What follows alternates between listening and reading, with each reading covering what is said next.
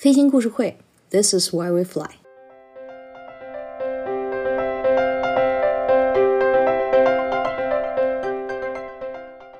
今天咱们讲讲和飞行汽车相关的一些有的没的。首先呢，从我喜欢的电影讲起。第一次看《银翼杀手》的时候，故事啊，说老实话，真的没怎么看懂。哥特式的赛博朋克风格，还有对于人性的一些哲学探讨，但给我留下最深刻的印象还是高楼林立、人群拥挤、汽车腾空而起。然后最近北京环球影城比较火爆的话痨变形金刚的一个角色，他背上背包也能飞行。而沙丘前篇最近也上映了。嗯，给我留下深刻印象的还是那沙漠之中的普伊吉，在各个维度飞驰，穿过沙暴，带着男主逃离危险。这可不算是剧透啊！大家如果对这些电影都感兴趣的话，一定要去看看。而这些电影都有一个共同的特点，它们都是科幻电影。想起来，飞行汽车被刻画了那么多次，依旧也没能走到我们的身边。有飞行汽车的电影。还有很多，在这儿就不一一举例子了。这充分的说明啊，人类对飞行汽车的憧憬已经有了很久很久，而且不光是憧憬，人类对飞行汽车的追逐也有了很长的时间。一百多年前，柯蒂斯就考虑把飞行汽车变成现实。一个世纪以来，人类屡战屡败，屡败屡战，但是依旧孜孜不倦。曾经有一个福特公司的经销商，就把一辆福特的花斑马改成了飞行汽车。飞行的翅膀和动力是一架塞斯纳天空霸王。这个被称为 Mizar 的项目，由于飞行事故，最终走到了尽头。还有很多飞行汽车根本没有走过试飞阶段，只是停留在图纸上。但是即便是如此，也没有拦住大家停止探索的步伐。像折叠翼、可拆卸的，还有可以改型的，五花八门。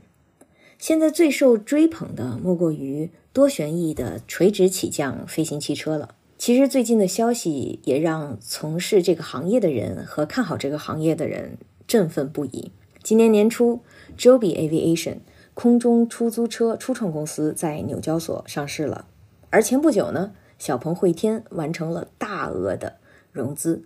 他还声称啊，二零二四年将实现量产。似乎大家都看好这种前景：共享化、智能化、无人化、绿色环保。光听着这些主题词就让人兴奋。但是呢，我从一个航空爱好者的角度出发，似乎二零二四年实现量产有一些的难度。想想离二零二四年就不到三年的时间了，到时候飞行故事会肯定还在播出。我希望到时候我能回头来再听听这期节目，吸取一些教训。我觉得量产会有难度，主要是出于以下几个方面。首先，飞行汽车到底是能够在地面行驶的飞机呢，还是能够在天空中飞行的汽车？嗯，那我要买这个飞行汽车，我是不是还得专门考一个就是飞行驾照？哎，嗯，从应用场景上来看，我想象不出来。那样的飞行汽车会在一个什么样的场景应用？我从车库里头把车开出来了，什么时候把旋翼伸展出来呢？伸展出来是不是有一些什么的要求？然后伸展前对场地的大小是不是有要求啊？周围的人和我一样有这样的车吗？那如果这么多飞行汽车相互之间如何协调呢？而且你要都能飞的话，它万一同时起飞撞了怎么办？另外一个方面，那两个旋翼，也就是那两个螺旋桨，伸展开来有一点吓人。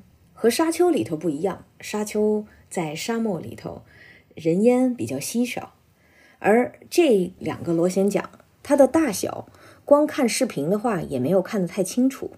桨叶多大呢？能不能提供足够的动力？而桨叶之间。桨叶没有保护，它磨损了又怎么处理？每次飞行完是否需要擦擦桨叶？不把桨叶清理干净，会不会对升力产生什么影响？那变距的时候，它能够承受多少应力？嗯，还是这些问题啊？我是不是想的比较比较多、比较细了？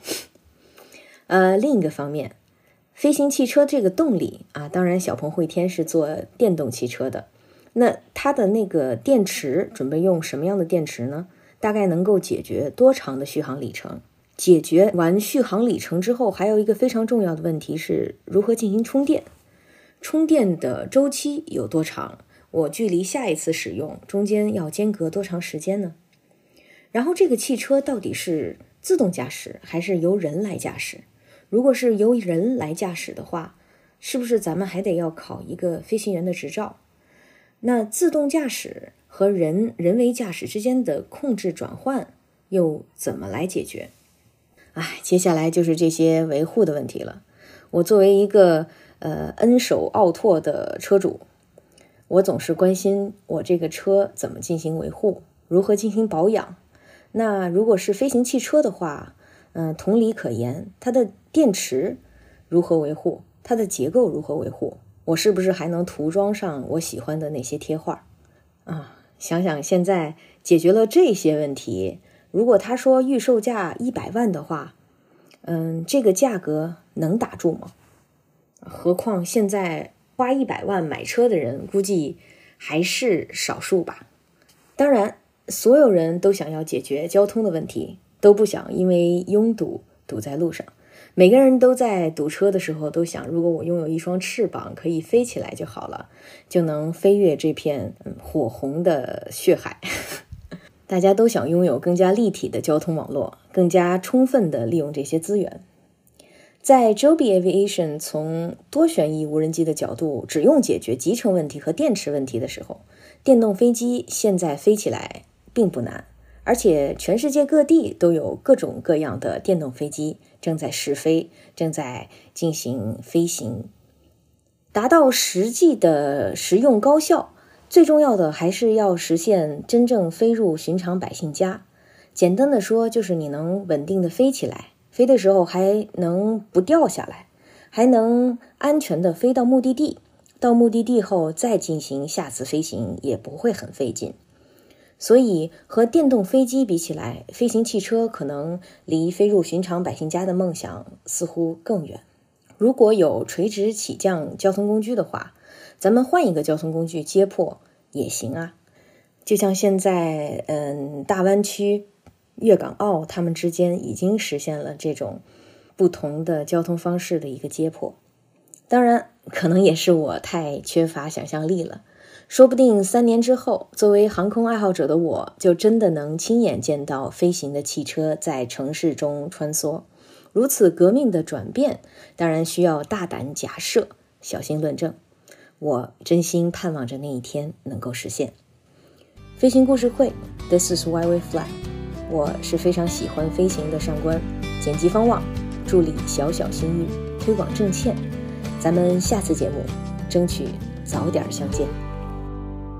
我觉得应该没有那么容易。如果要是那么容易，谁还做客机啊？商务化，你哪有那么宽的地方让你展示啊？什么的，都是摸索的过程嘛。现在没有一个清晰的，你要敢想嘛，敢想嘛，你。